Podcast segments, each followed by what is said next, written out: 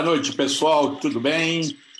Estamos aqui ah, com vocês. Meu nome é Miguel Aguilera, para quem não me conhece. E eu tenho uma proposta para você. Toda terça-feira, 21 horas, eu quero estar aqui com vocês compartilhando um pouco da palavra de Deus. Não é um culto ou não é algo de uma denominação, de uma igreja, mas simplesmente eu quero trazer para você o Evangelho de Jesus.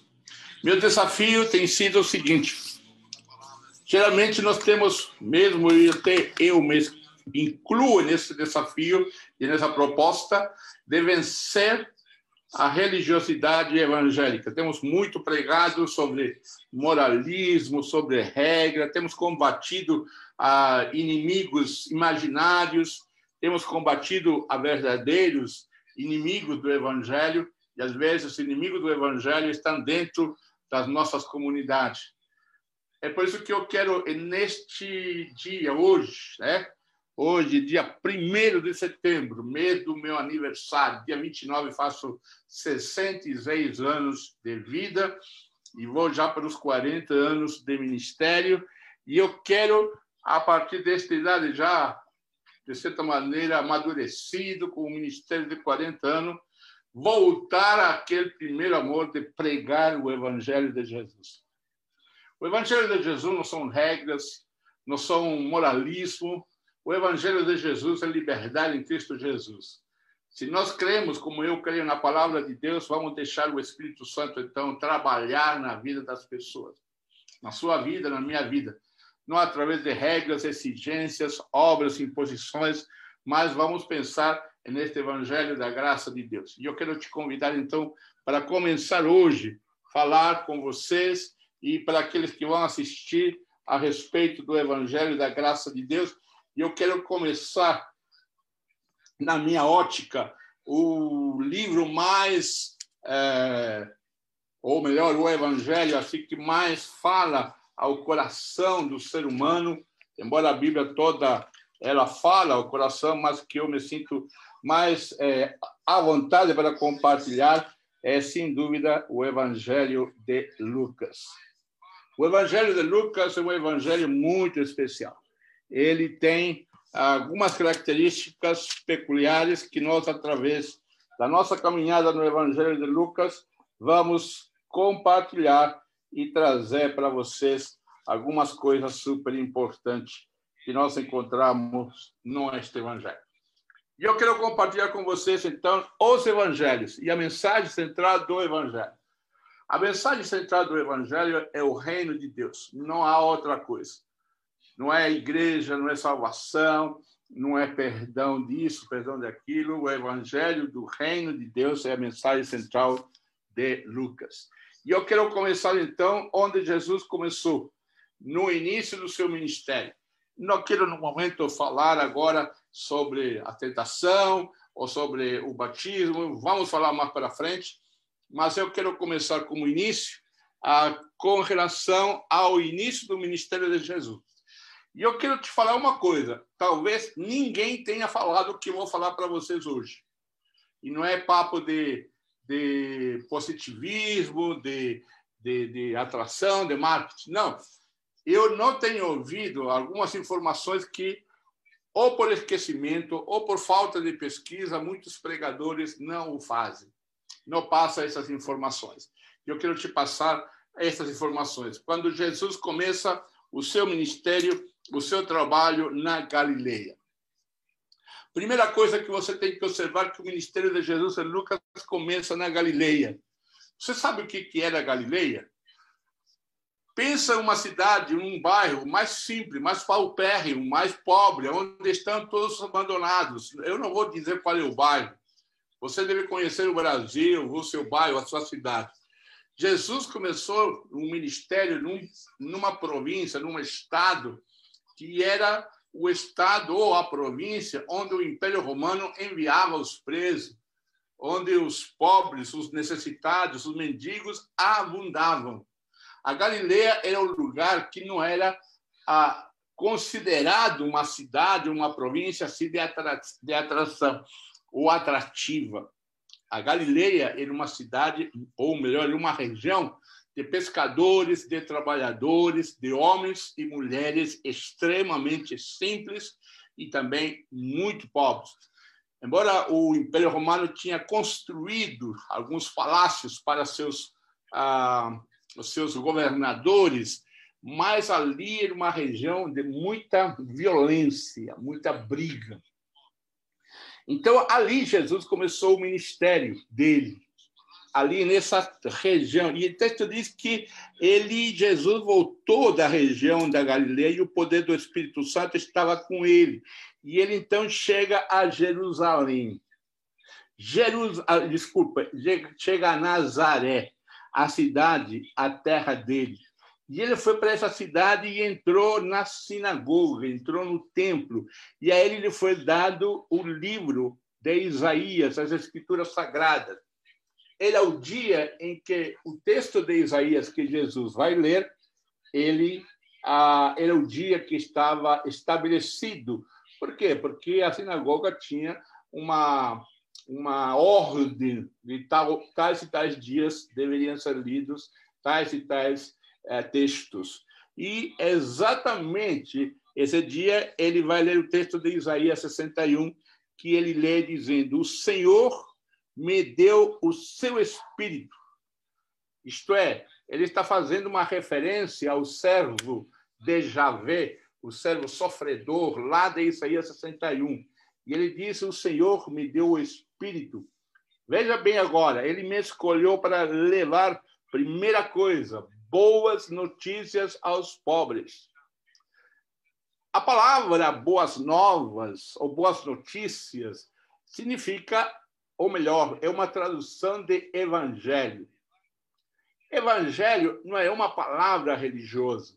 Evangelho é notícia. Evangelho ou boas novas, podemos, podemos dizer, por exemplo, foi descoberta a vacina instantânea do Covid. Esse é um evangelho, essa é uma boa notícia. Ah? Foi descoberto que todos trabalhador vai ganhar a partir do próximo ano cinco salários mínimos. Né? Isso é uma boa notícia, esse é evangelho. Agora, o que nós temos que colocar é o, o pronome pessoal ali, ou melhor, a, a, o nome, evangelho do quê? Evangelho de Jesus. E, neste caso, evangelho de Javé, de Jeová, de Deus. Ele me escolheu para levar boas novas boas notícias aos pobres. Quais seriam boas notícias para os pobres?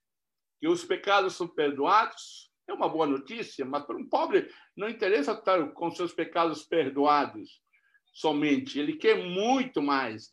Ele disse-me levar boas notícias aos pobres, aos pobres que estavam ali em Nazaré, ao carpinteiro, que possivelmente o pai de Jesus era um carpinteiro, ou a um pescador, como os apóstolos foram, eram pessoas pobres. Imagina uma boa notícia aos pobres: o salário foi aumentado, ou eles vão vender muito. Essa é uma boa notícia.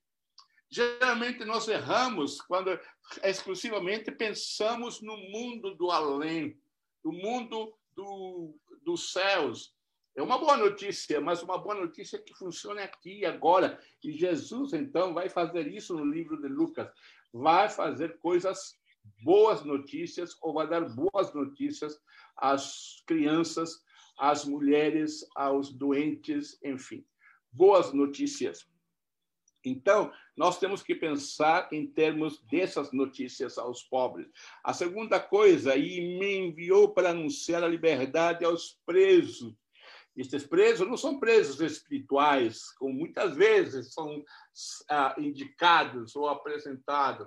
Não, são presos mesmo. São presos mesmo. Pessoas que estavam na prisão. Claro, hoje você olha nossas prisões, são pessoas que foram julgadas, muitas delas justamente colocadas em prisão para pagar os seus males sociais. Ele não está falando isso, ele está falando de preso. Quem que ia preso naquele tempo? Quem ia preso naquele tempo? Claro que iam os malfeitores, com certeza, mas também iam presos aqueles que se opunham à religião judaica Iam presos aqueles que se opunham ao Império Romano, também iam presos aqueles que queriam viver uma vida de liberdade. Enfim, havia uma série de pessoas que lutavam pelo seu direito de cidadãos e que foram presos.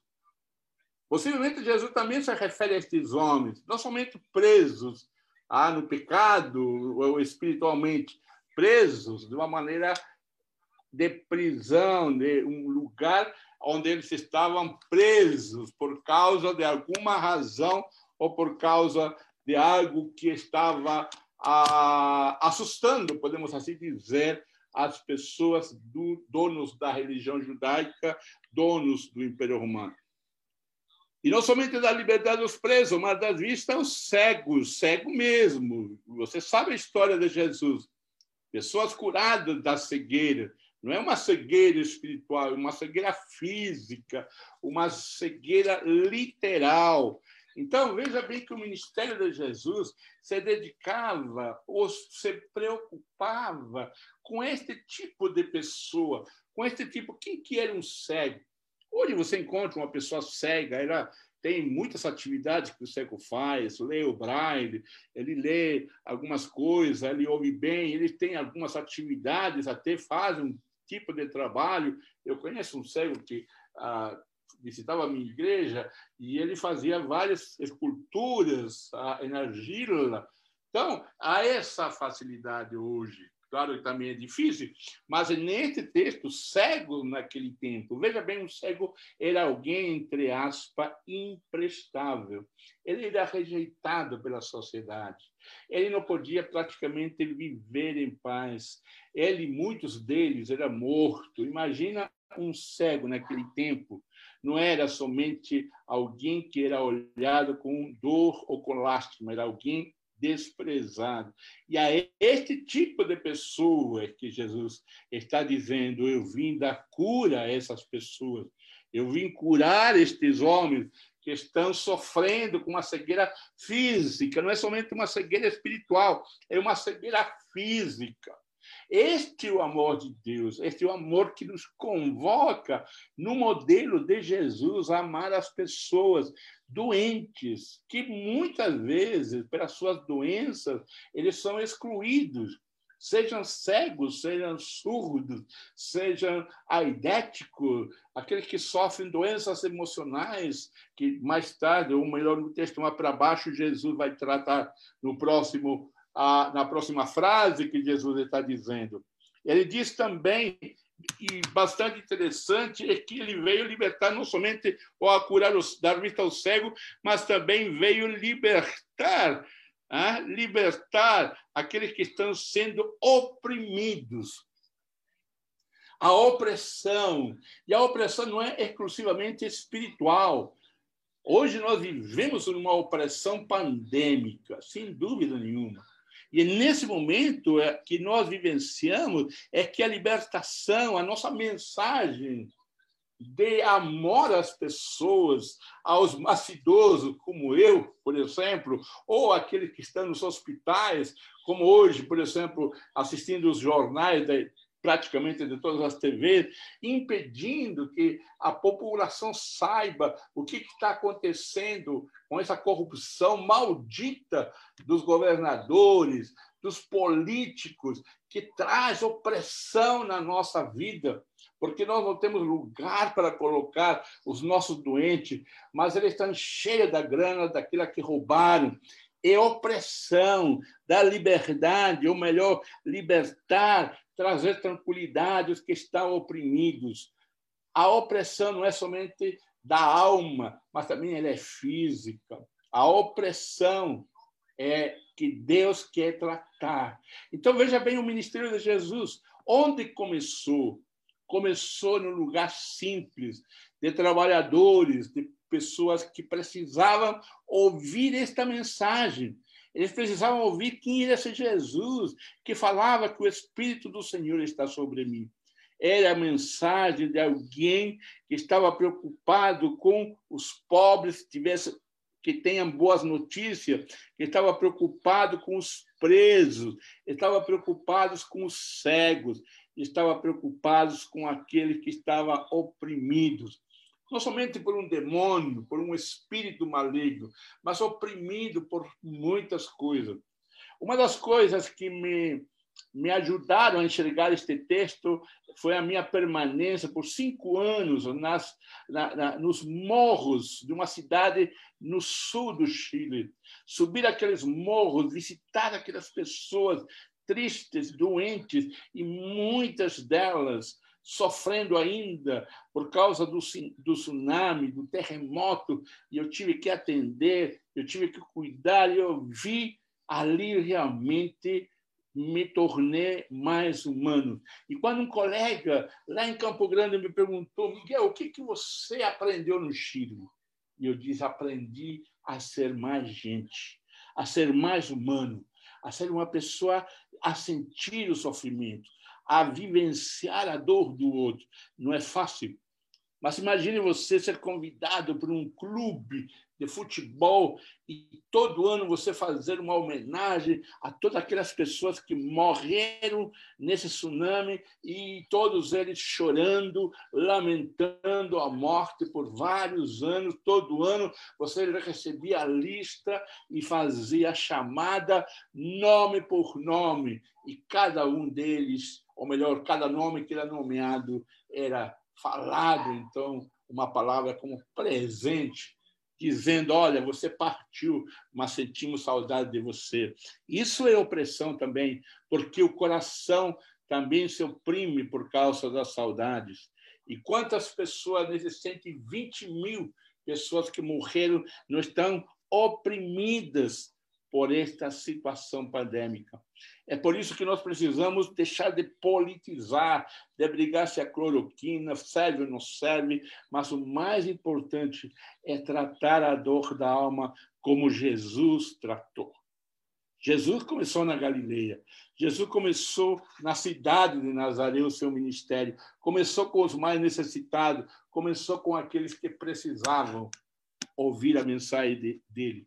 Mas ele não termina aí com um cego, ele ainda fala dizendo: E vim pregar o ano aceitável, anunciar que chegou o tempo em que o Senhor salvará o seu povo, o ano aceitável.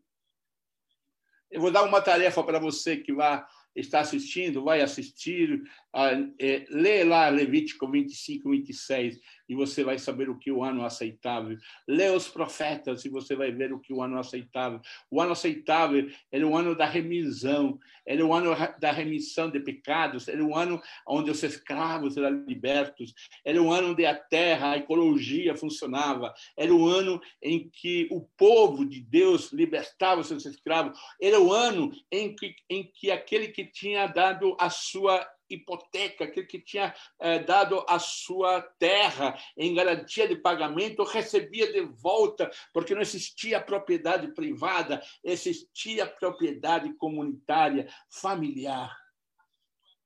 Era o ano aceitável. Levítico 25, 26 é muito interessante. E este ano aceitável é que Jesus veio estabelecer com a sua vinda e é por isso que os judeus, depois, se você segue lendo o texto, queria matar Jesus.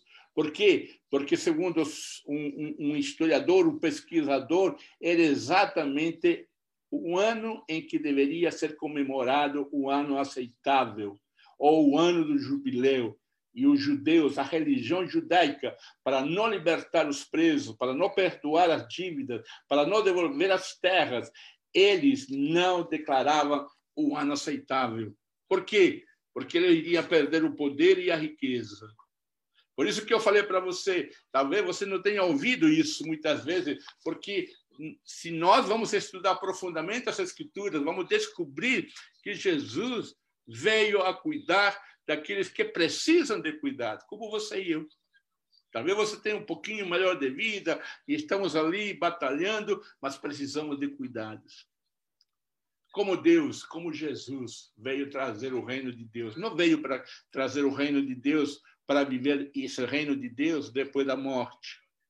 Eu não quero saber o que vai acontecer depois da morte, se há ruas de ouro, se eu vou dormir nos braços do Senhor, se vai ter uma casa linda. A única coisa que eu sei é que Deus tem algum lugar reservado para mim e isso me basta. O que eu quero é viver João 10, 10. Eu vim para que tenha vida e vida na abundância. Essa foi a mensagem de Jesus. Jesus veio trazer para nós a vida em abundância. Lucas começa então pregando esta palavra, ou melhor, escrevendo esta palavra para você e para mim. E eu não quero que você se esqueça desta palavra e você aguarde até terça-feira que vem, onde nós vamos continuar a pensar sobre esta caminhada de Jesus. Ele ficou lá na Galileia, em Nazaré, compartilhando as necessidades, vivendo junto às necessidades do povo da sua época. Hoje está conosco o Espírito do Senhor, que estava lá com Jesus, diz que ele, ele estará conosco, através do Espírito Santo, ele estará conosco para aplicar na nossa vida este mesmo texto. Seja de boas notícias, seja trazendo cura, seja trazendo a liberdade daqueles que sofrem, são perseguidos, seja trazendo a, a, a, a liberdade da opressão de qualquer é, calibre, de qualquer é, modo, seja social, seja política, seja econômica, seja espiritual, seja qualquer tipo de opressão. Jesus veio de forma completa, integral, corpo, alma, espírito, emoções, vontade, sentimento, tudo isso estava em Jesus. A mesma coisa nós temos. E ele veio pregar o ano aceitável. E termino dizendo que o mais interessante, o mais interessante é que quando você pega esse texto de Isaías 61 lido por Jesus, ele ele não lê a última frase.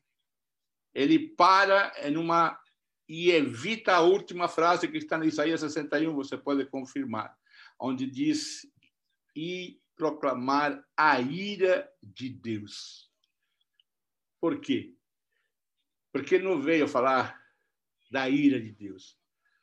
Ele não veio falar da justiça que pode condenar o homem à eternidade sem a presença de Deus. Ele veio falar para acolher as pessoas. Ele não veio ser intolerante. Ele não veio, ele não veio ser contencioso com os necessitados. Ele foi contencioso com os religiosos, sacerdotes, os escribas, os fariseus, que muitas vezes nós, pastores, líderes, nos tornamos uns como eles. Deus trouxe, então, essa palavra de trazer o ano aceitável e deixou a ira para quando Deus assim o deseja.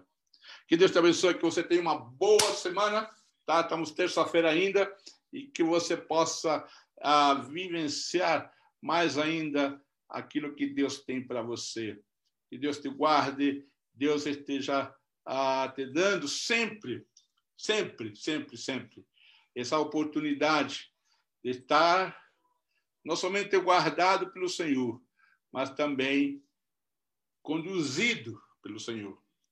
Você sabe que Deus, Deus sempre está desejoso de ter um relacionamento com cada um de nós, com você e comigo.